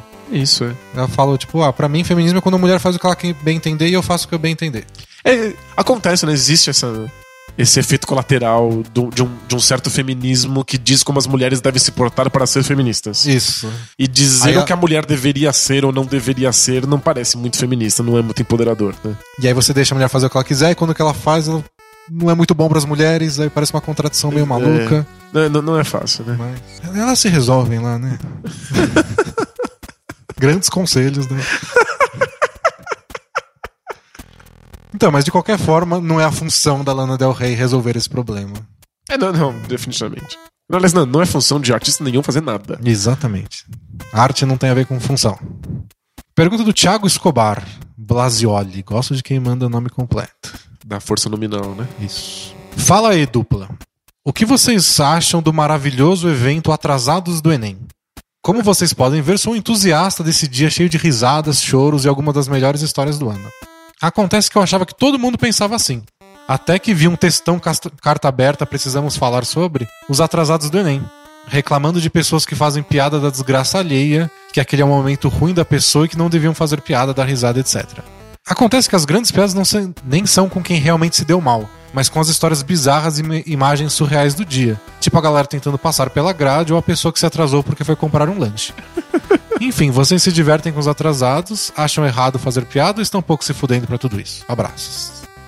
E aí, você que convive com os estudantes que fazem Enem? Eu, eu, eu dou risada dos atrasados porque as situações são extremamente absurdas e esdrúxulas. Explicita quão ridículo é que tenha um dia com uma data, um horário, uma prova que decida o futuro daquelas pessoas. Isso é, é, é, é muito ridículo e fica muito óbvio com os atrasados. Mas. Porém, Porém, a gente dá risada porque a gente não conhece a pessoa, óbvio. É um humor bem distanciado. Porque tem umas situações ali que são medonhas. Tipo, tem gente que não tem estrutura nenhuma, que o Enem é a única chance de ter qualquer tipo de instrução superior, e que a pessoa vai assim, tipo, ah, eu vou pro Enem ver o que acontece. Se não der nada no Enem, eu, sei lá, vou ter subemprego. E não tem estrutura, mora na, na, na, na puta que pariu. Não tem a mãe acordando o cara cedo e falar assim: vai, vai pro Enem que eu vou te levar de carro. né? Sabe, tem que se virar, e aí não tem muita maturidade, e aí vai comprar o sanduíche de presunto e não, não, não entra. É, tipo, é, é meio ferrado. Teve outra que foi, foi na igreja rezar antes, aí chegou atrasado. Pois é, tem, tem uma questão cultural que obviamente favorece um certo tipo de pessoa que vai fazer o Enem. E tipo, quem se fode, é, é- em geral, é quem já é fudido. Então, tipo, é engraçado porque a gente tá falando de uma, uma situação extremamente ridícula. É rir pelo absurdo. É, né? tipo, é absurdo que essa situação exista. Mas quando você começa a olhar pra quem são os, os sujeitos dessa situação, quem são os personagens, aí fica meio triste, aí a gente para de dar risada. É por isso que eu achei mai- mais escroto o pessoal que foi nos lugares ficar sentado na frente da porta e ficou cantando musiquinha quando o portão fechou e rindo do pessoal enquanto sabe, tava tomando cerveja e rindo do pessoal que chegou atrasado. É como, como se isso fosse um, um teatro ou um circo. É. E você tá lá na frente dele. Você não só tá rindo, quando você tá, a pessoa tá vendo você rir da cara dela. Exato, é. É muito diferente de você, sei lá, você ficar na internet e rir. Você fica na internet, aí alguém joga uma foto pra você e a foto é absurda, você dá risada do É, absurdo. sem né? contexto, assim, e você dá Exato. risada. Eu acho que levaram longe demais. assim. Exato. Levando pra um, pra um, grau, um grau de sadismo que é me- meio esquisito. É. Frente ao que o Enem representa, né? Mas que é, que, que é engraçado ver os caras tentando pular muro, é. É, são cenas assim tipo, é, é, muito, surreal. é muito Não absurdo. não devia estar acontecendo na Terra. em qualquer ocasião, muito menos para uma prova. É, pergunta do padeiro. Opa. Olá, amigos. Sou padeiro mesmo. Mas isso não tem nada a ver com a pergunta que eu vou fazer. Mas que bom, né? É legal, tem um padeiro que acompanha a bola presa. A NBA mandou League Pass, você deveria mandar Um pãozinho sonhos. quente. Nossa, sonhos. eu gosto muito de pão. Provavelmente pão é minha comida favorita na vida. Mande um pão pra mim, obrigado. Pum, manda um pão. né? Aos cuidados dele. Chega sete dias depois, o pão duro, É. né? Eu faço torrada. O padeiro diz assim: ó, sou novo no blog, conheci ano passado, bem como a própria NBA, mas já estou bastante viciado. Quero aqui deixar minha enorme descrença no que vocês citaram no último podcast especial, que o Wolves ganhou do Nuggets para enfrentar o Kings nos playoffs do Oeste. Isso foi no distante ano de 2004. Você tirou o ano de cabeça? É, Nossa, a que... última vez que o Wolves foi para os playoffs. cara, que inveja. Vocês fazem ideia do quão esquisito isso pra- é para quem chegou agora no mundinho da NBA? Sim, a gente imagina. Já é esquisito pra mim esses times brigando por playoff. Pra gente ver que na NBA não ganha sempre o mesmo time. É, não, jamais. Que não tem sempre os mesmos caras que ficam lá no topo. Tipo, É- você tem uma liga com rotatividade é NBA. E aí o Wolves passou pelo Kings pra enfrentar o Lakers na final do Oeste, aí o Lakers ganhou pra enfrentar o Pistons na final da NBA. É verdade. Esse ano, se o Pistons for pro playoff, já, já, já é muita coisa. E outra, Pistons for pros playoffs, já vai ser um baita avanço do que era o Pistons de uns dois, três anos atrás. Então, realmente. É, minha pergunta também está relacionada ao podcast especial, onde vocês falaram que o Joe Smith foi pego recebendo grana por fora do salário do Wolves e acabou gerando uma punição pesada. Pergunto, como a NBA consegue controlar essa troca de dinheiro? Como fiscaliza isso? Pega transferência bancária? Engraçado porque logo que descobri que existia esse teto salarial, pensei que os times poderiam muito bem pagar por fora e pronto. Já burlava o sistema. Não sabia que tinha existido esse caso. É, ele diz que é novo, já sou assinante por aqui e sou adepto a essa cultura de pagar por conteúdo exclusivo. Grande abraço. Que legal. É Obrigado. A gente, a gente paga pelo pãozinho, ele paga pelos posts. Justo, fica E o sistema capitalista funciona perfeitamente. a mão invisível do mercado. E eu fiquei aqui miguelando pãozinho de graça, eu já- já fiquei envergonhado É, já. Mas a gente dá uns posts de graça. É, alguns. Não são todos. o podcast agora é de graça. Justo. Então, eu, eu não sei exatamente como eles fazem, Então- você sabe? Não, mas eu- acho que o motivo pelo qual pegaram foi o Joe Smith, né? Aham. É porque a história era muito esquisita. É tipo o cara aceitando um contrato que ele não deveria aceitar. Exato, era um, uma estrela, ganhava um contrato milionário, aí ele vai pra um, pra um time que tem chance de playoff, mas não tem teto salarial, e aceita um micro saláriozinho. É, que a última vez que deu uma polêmica dessa foi quando o Andrei Kirilenko foi pro Brooklyn Nets. O Nets montou aquele timasco com Paul Pierce e Garnett e tudo mais. E o dono é russo, né? Um bilionário russo. E o Kirilenko falou: Não, eu volto pra NBA por um milhão. Aí o pessoal, ih, tá pagando ele por fora lá na Rússia, ninguém Exato. nunca vai saber. E aí, tipo, nessas circunstâncias, eu acho que a NBA escolhe como investigar. Vou investigar esse caso. Vou investigar esse caso. Acho que não dá pra investigar todo mundo. É. Mas é que a punição foi tão surreal. Tipo, ela foi tão violenta. A gente falou de tudo que deu errado pro Wolves. É, foram, foram De lesão, de. De tipo, cinco draftar anos sem escolha de draft. É Mas muito pesado isso. Antes disso, o time foi destroçado por essa punição. né? Então eu acho que o resto dos times da NBA deve ter um pouco de cagaço de fazer. É, eu acho que eles não fazem. Acho que é muita merda. E vai ganhar o quê, né? Vai pagar uns milhões a mais, o cara vai topar ir pra lá. Tem que ser um cara que faz toda a diferença do mundo pra valer o risco. Pois é. Eu não acho que acontece, não. Se você paga muito por fora, dá muito na cara. Se você pagar só um trocado, não vale a pena. É melhor você pagar esse trocado em multa e não ter que correr esse risco. Exatamente. É, não rola. E tem, e tem, tem uma coisa tensa, né? Tipo, os Estados Unidos tem uma política de imposto de renda violentíssima. Então eu acho que, que deve ser complicado pro Joe Smith pegar dinheiro e guardar embaixo do colchão, sabe? É que você pode nunca declarar seu imposto e depois ser eleito presidente também. Pois é. Às vezes dá certo. Na América você pode tudo. Se você tem dinheiro, você pode É. tudo. É a terra das oportunidades. Se tem dinheiro. É, a próxima pergunta é uma mensagem gigante, na verdade. É o sobrevivente da enchente do Aricanduva. Teve uma enchente do Aricanduva? Deve ter tido vários, né? Parabéns, né, por ter sobrevivido aí. Opa. Nesse momento difícil. Você é um, um vencedor. Aqui. Olá, Denis e Danilo, tudo bem? Beleza? Sou leitor do blog desde 2009, mais ou menos. Opa. Ele coloca assim entre parênteses. Essa foi uma leve carteirada pra tentar passar na frente da fila de respostas do Boltins Play Hard. Vai que dá certo. Não foi por isso que você passou, é porque a mensagem é boa mesmo. Aqui, ó. Minha namorada gosta de esportes, mas nunca foi muito chegada na NBA. No início de 2015, apresentei a ela um daqueles vídeos de melhores momentos do Benny the Bull, o mascote do Chicago Bulls. que podemos assistir aos montes no YouTube. São muito bons. São fantásticos, ele é o melhor. E ela se apaixonou Pelo, Pro- pelo Benny the Bull? pelo Benny the Bull. Ele é seu mascote favorito? Ele é meu mascote favorito. É. É. Mas- E Bom nome de filme esse, né? Meu mascote favorito. Fundação da Tarde, né? Total. Em que o mascote aprontava das confusões. É. Ah, Você acha, que é uma fantasia, aí você vê elas que vira. Tipo, ela tem vida própria. Vai ter alguma merda assim. Porque tem que ter uma fantasia, né? Uma fantasia? Tipo uma fantasia de mascote? Não, a fantasia do mascote tem vida própria no filme. Você acha que é uma pessoa dentro, mas é o mascote é uma pessoa real. Isso, Isso. isso seria legal. Essa fantasia eu quero dizer, tipo, fantasioso. Tipo, uma mulher se apaixona pelo mascote, quer saber quem é o homem por baixo do mascote, mas não, tem, ninguém, é só um mascote. Nossa, que filmaço! Globo Filmes, depois do, do, do filme de ba- basquete de clones, vai ter o meu mascote favorito. Mas esse não vai ser Kaline Moraes, que ela não merece passar por isso. Ela não merece ser apaixonada pelo, pelo mascote Benny the Bull? Tá bom, continuando, continuando. Desculpa. Procuramos mais e mais vídeos para assistir e isso virou um bom passatempo na nossa rotina. Além disso, o mascote foi uma porta de entrada para a liga. Minha namorada passou a se interessar pelos jogos do Bulls, assistir sempre que possível, até mesmo torcer pelo time.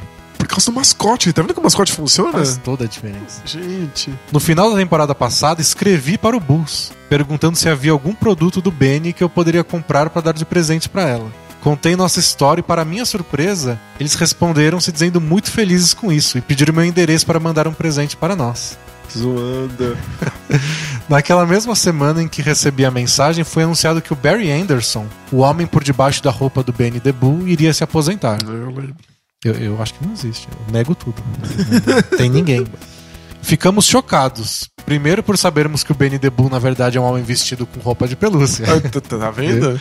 Quebrou, quebrou a magia. Segundo, claro, pela possibilidade de perder aquilo que despertou na minha namorada o interesse pela liga e carinho pelo time.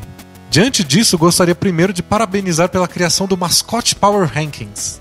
Que, pra quem não sabe, no filtro Bola Presa, que é o texto bastante toda semana, que a gente junta vários causos, a gente criou um Power Rankings de mascotes.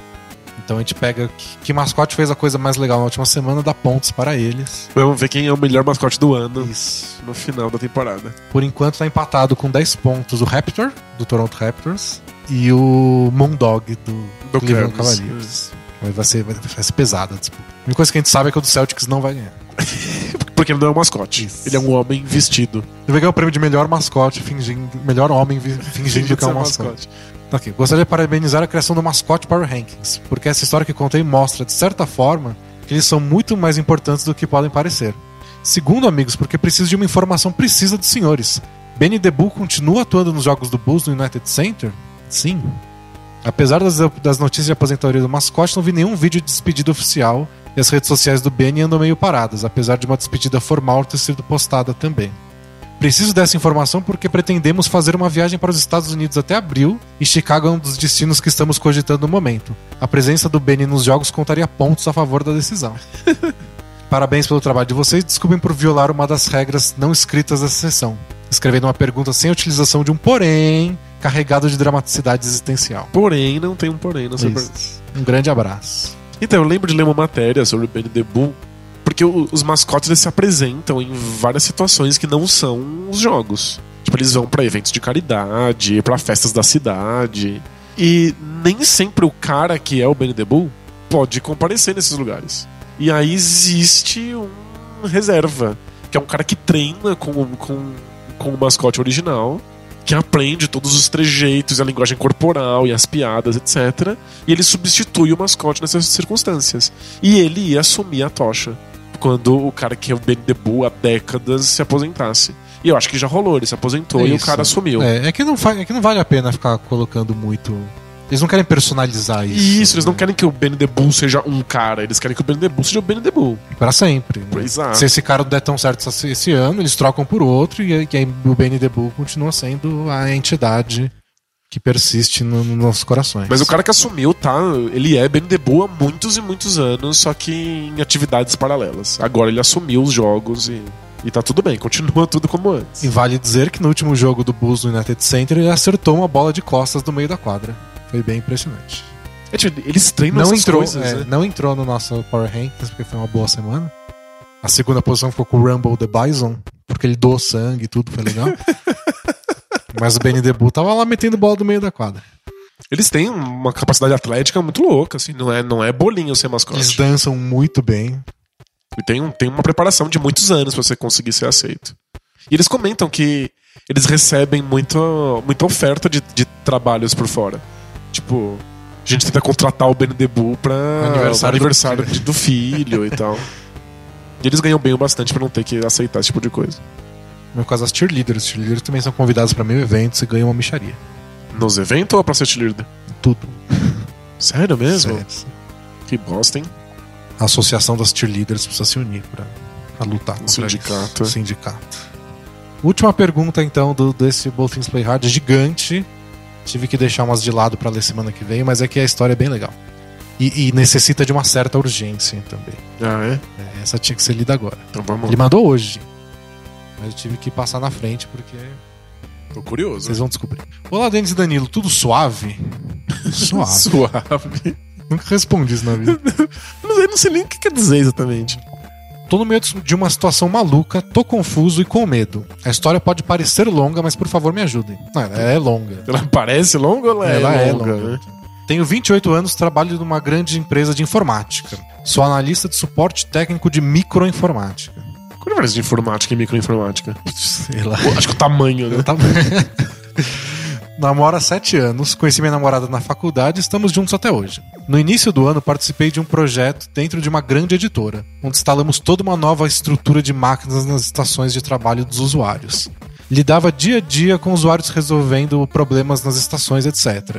Em meio a muita correria, resolvendo problemas nos computadores, comecei a atender diariamente chamados de uma jovem senhora, a gerente de RH da parte de gestores, que sempre que ligava para minha equipe pedia para mandarem o chamado para mim, por eu ter já atendido ela muito bem outras vezes.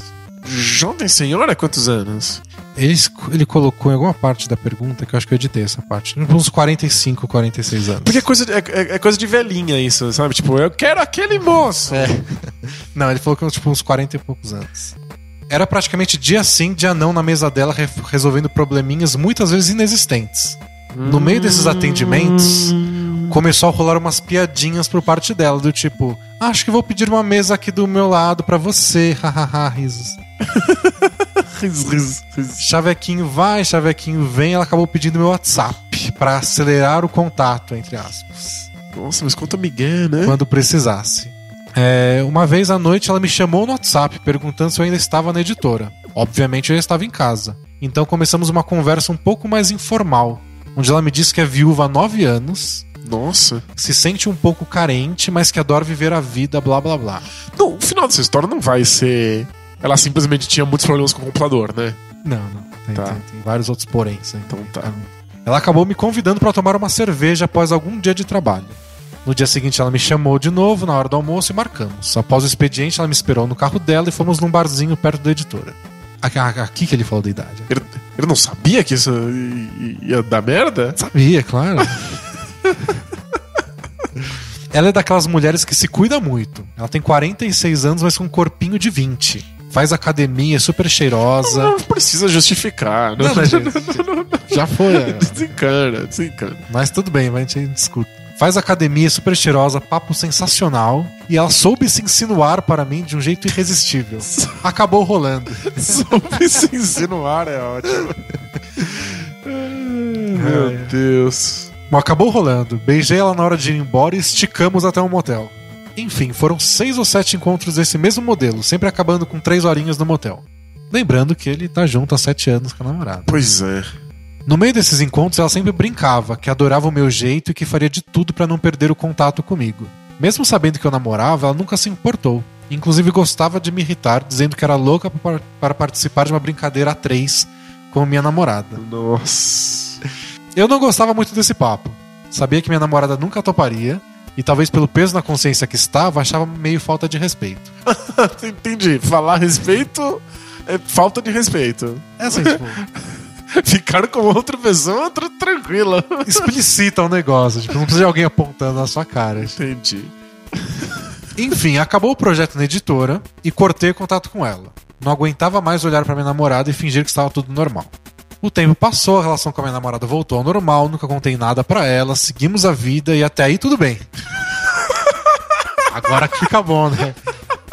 Depois até aí tudo bem que fica bom. Porém, neste último mês de outubro, me mandaram de volta para ficar fixo na editora. Ainda não havia falado nada para a primeira moça, para a jovem senhora, para evitar qualquer problema, mas acabei encontrando com ela na recepção há uns 15 dias. Voltamos a conversar e já saí com ela duas vezes nesse meio tempo. Ah, meu Deus, que desastre. Acabei de mandar a rela pra ela e disse que não quero perder a relação que tenho com a minha namorada, mas que também ficar com ela é algo tão intenso que nunca vivi igual na vida. Ela é experiente.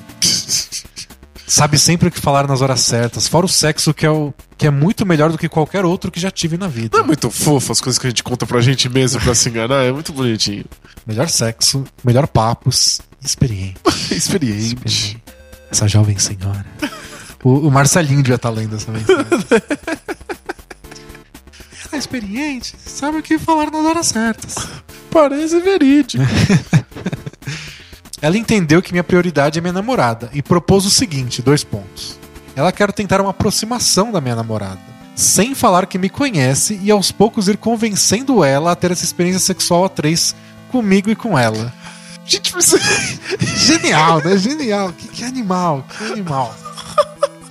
que absurdo. Além de trabalhar na editora, ela revende uma marca famosa de maquiagem e essa seria a forma de se aproximar. Pareceu insano na minha cabeça, Não, mas é completamente insano em qualquer cabeça. É. pareceu insano na minha cabeça, mas ela disse que já fez isso antes e que deu certo! Exclamação. Ela disse que tem experiência com mulheres também e que da vez que fez isso da última vez só não deu certo e não durou muito tempo por causa dos ciúmes do cara que acabou tendo com a esposa. O cara ficou meio de escanteio. Parece legítimo. Ela me propôs isso na segunda-feira e até hoje, quarta, não encontrei com ela de novo. Não sei o que falar, se autorizo ela a tentar isso ou se falo pra ela esquecer. Ela tem pressionado pelo WhatsApp e diz que não tem como, não tem com o que me preocupar. Me preocupar. Não, Gino. Não tem como dar errado. Tem como dar errado. Melhor frase. Não estou conseguindo resistir à tentação de sair com ela, mas acho que a chance de dar merda e minha namorada descobrir tudo um dia é muito grande. Por favor, vocês acham que existe alguma chance disso dar certo ou é loucura demais? Não me vejo tendo esse ciúme que ela disse ter atrapalhado a outra experiência, mas também não tenho certeza se gostaria que acontecesse, parece loucura demais. É isso, grande abraço, espero que tenham paciência para me dar alguma ideia. Valeu a história longa ou não valeu? Não, valeu. Essa história é sensacional. E, e, e absurda em muitos, muitos graus. E se fosse mentira, acho que ele não ia escrever tudo isso. E tem vários detalhes. Tem, tem nome das pessoas que ele, ele falou. Ah, "Ah, você, Se vocês acharem que não precisa falar. achei- você, você que resolveu chamar ela de, de, de jovem senhora? Não, o termo jovem senhora ele usou. Mas tem, Entendi. tem o nome dela aí, se você quiser. Procura no Face depois. Agora, agora fiquei curioso, né?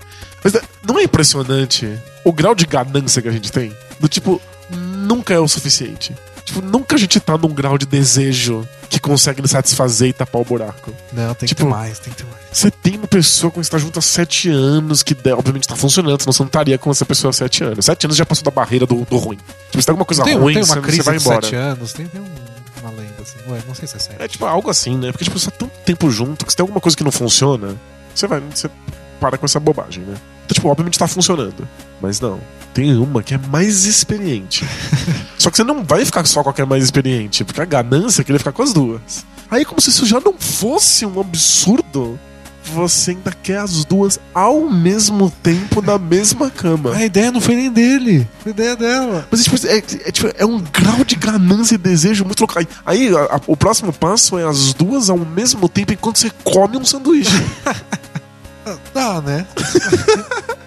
e aí, Especialmente quando as duas estão lá fazendo a parte delas uma com a outra. aí você vai lá e come um sanduíche, é Isso. óbvio. E, tipo, é, é- é sempre isso. Nunca vai ser o suficiente. Você sempre vai empurrar isso pra frente. E você sempre vai achar. Acho que dá. Acho que dá pra fazer. Não, acho que rola. Acho que não é tão errado assim. Uma hora o elástico estoura. É. É, eu acho que você não devia tentar resolver isso buscando uma satisfação. Tipo, ah, depois que eu fizer isso vai estar tudo bem. Vou fazer uma vez, nós três, eu vou realizar meu sonho e acabou. Eu acho que o mais honesto. Depois que. Nessa altura do campeonato, né? Mas. Já enfiou o pé. É, né? abre os dedos, né? O mais honesto seria ele abrir o jogo com a namorada. Isso, mandar rela. É, eu entendo que abrir, mandar ela sobre tudo é meio traumático. Tipo, ah, então, eu já peguei ela não sei quantas vezes, há não sei quanto tempo. Mas no mínimo, mandar a rela do. Ia ser legal com três pessoas. Que assim, eu acho que mandar rela nem sempre significa dar todos os detalhes. Tipo, uma, uma rela viável numa situação dessa é a seguinte: eu não vou falar a respeito, eu não vou dar detalhes a respeito, mas eu tô apaixonado por outra pessoa e apaixonado por você também. E é óbvio que eu não quero abrir mão de nada e eu queria ter as duas. E será que a gente consegue fazer isso acontecer? Tipo, isso é mandar a rela. É tipo, é, obviamente vai dar um apocalipse Isso, nuclear, né? é. Vai fazer boom.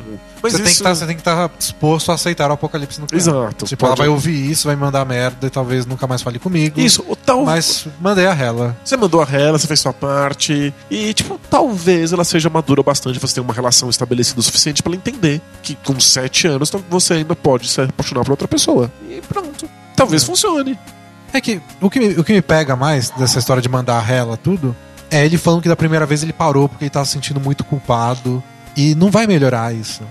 Vai piorar se ele criar mais uma história, mais uma novela. Tipo, a, a única coisa legal de, de continuar com essa história é que é uma boa história. é uma história sensacional. Tipo, talvez você, você vai lá no GugaCast contar a sua história daqui a um tempo. Você manda uma mensagem pra gente dizendo como o que aconteceu, a gente vai rir porque a gente não tá envolvido. Exato. A gente tá de longe. E até porque o próximo passo é você, é- é- essa, essa mulher experiente. A sua esposa, um gorila em cima de uma árvore no Monte Everest. Tipo, num negócio só escala. Então, tipo, eu quero aqui ficar comendo pipoca e, e conhecendo essa história. Mas o prudente é tipo, a culpa só vai piorar. A culpa só vai É. piorar. A cada passo que você dá, a chance do elástico estourar é maior. A cada, a, a cada passo que você dá, o estrago que você fez nas outras pessoas que ficarem sabendo disso vai ser maior. Isso, é, tem tudo isso. Então, acho que isso merece um pensamento, mas vou resolver isso de um jeito que prejudique menos pessoas, incluindo você mesmo e sua culpa. Exato. E aí, a palavra final tem que ser também o que ele quer, né? Tipo, se ele tá muito afim disso, ele tá muito afim da jovem senhora, talvez larga a namorada e fica com a jovem senhora, vê o que dá. Pois é. Acho que Talvez seja mais honesto e mais simples. a lição que o mundo dá pra gente é não dá pra ter tudo. Isso. Sabe? É, é a lição que o Thunder aprendeu. Não dá pra. Daria, daria pra ter o Harden lá. Daria, né? Mas em geral não dá pra ter tudo. E aí você tem que saber abrir mão de algumas coisas. Se você quiser, se quiser ficar- ter tudo de uma única vez, a chance disso dar um hecatombe é gigante. É, não, a lição do Thunder é que você tem que tomar uma decisão, porque eventualmente você não vai ter tudo. Aí talvez, eventualmente, você descubra que o que você abriu mão é o Harden. Aí você se arrepende. mas você só vai saber depois que o Harden começar a jogar no Houston. Aí já é tarde, mas vai fazer o quê? Mas tem que tomar uma decisão. Você tem que né? tomar a decisão antes. A parte mais importante dessa história inteira é que não importa qual decisão você tome. Você tem uma excelente história nas suas mãos e você tem que mandar pra gente pra gente saber o que aconteceu. Isso, isso. É só Trabalha isso. bem esse final da história. Tipo, eu, eu coloco meu voto, assim, se eu tenho que votar, já que a gente tá em clima de eleições. se eu tenho que votar, eu voto pra jogar a rela com, com, com a sua esposa. Falar assim, olha, eu tô curtindo muito outra pessoa, desculpa, foi mal, o desejo a gente não controla, o desejo acontece, mas eu não quero abrir mão de você, e agora? O que, que a gente faz? Rela 100% assim, rela 90%. Então, essa, essa já é uma rela bem controlada, É. né? Você não precisa falar que você fez sexo trocentas vezes com outra pessoa. Tipo, você pode simplesmente falar que você está apaixonado por ela e que você não quer abrir mão de, de, de nada e ver o que acontece. É. Essa, esse é o meu voto e é a história que eu mais queria saber como que aconteceu. Tem, tem uma rela mais cafajeste que dá pra tentar. Que é tipo uma rela não tenho culpa de nada, que é uma baita mentira. Que seria ele dizer que ele foi abordado pela mulher. Tipo, a jovem senhora se mostrou muito interessada. E ele meio que, oh, calma lá, jovem senhora, eu tenho uma namorada e amo ela. E ela falou, tudo bem, chama ela junto. Tipo, ele nunca fez nada, ele não tomou a iniciativa. E a jovem senhora tomou a iniciativa de chamar a namorada Então, é junto. que essa. É, essa É que não tem nada de rela. Não, isso não não, é- não merece ser chamado de rela uma ladainha mentirosa dessa. É que não tem como você falar um troço desse e não admitir o desejo. Por que, que você falaria a respeito se você não quer que isso aconteça? Ainda não, Tem que admitir essa o parte tem que desejo. admitir. Tipo, Se você já admitiu o desejo, vai de vai na fé. mas, tipo, ela, ela falou isso, eu achei da hora, mano. Ela parece que tem 20 anos, ela cheira bem. Mas, mano, vai, vai lá e fala, eu desejo essa pessoa. Aliás, é, é muito esquisito que a gente tenha vergonha de desejo. É, né? Eu, é meio incontrolável, né? Que você escolhe. pois é, eu, acho- eu acho muito esquisito casais que não conseguem falar uns pros outros sobre desejo. Que acham que o desejo é uma coisa que acontece exclusivamente entre eles. É meio esquisito. Porque, tipo, é irreal, é impossível. Que casal no mundo que dá conta do, do, do, do 100% do, de- do desejo um do É outro? que as pessoas não sabem. As pessoas, tipo, como se eu fosse o. o alienígena. É, é que é difícil lidar com, com, com todas as informações. Então é meio que eu não quero saber. Tipo, eu sei que outra pessoa tem desejo. Mas não me conta? Eu não quero saber quando, por quem, que situação, o que, que você já pensou em fazer. E não quero falar dos meus casos também, sabe? De quando eu senti desejo, por quem. Eu acho que, as acho que é isso que as pessoas evitam. Mas as pessoas sabem que tá lá? Eu acho que sim. Eu acho que é muito ingênuo você pensar. Porque você sente o desejo. Acho que é muito ingênuo você pensar, tipo, nossa, eu sinto um monte de desejo pra um monte de pessoa e ela não. Você tem que ser muito lerdo, vai. Acho que é uma coisa meio. Os meus pais fazem sexo, mas eu sei É. disso, mas eu não quero pensar a respeito. Eu acho né? que é meio isso, senão é muita ingenuidade. Não sei, no, no mundo ideal, com todos os envolvidos sabendo que o desejo existe, a gente pode falar abertamente sobre ele. E não é vergonha, tipo, puta, foi mal, eu desejei ela, ela é foda.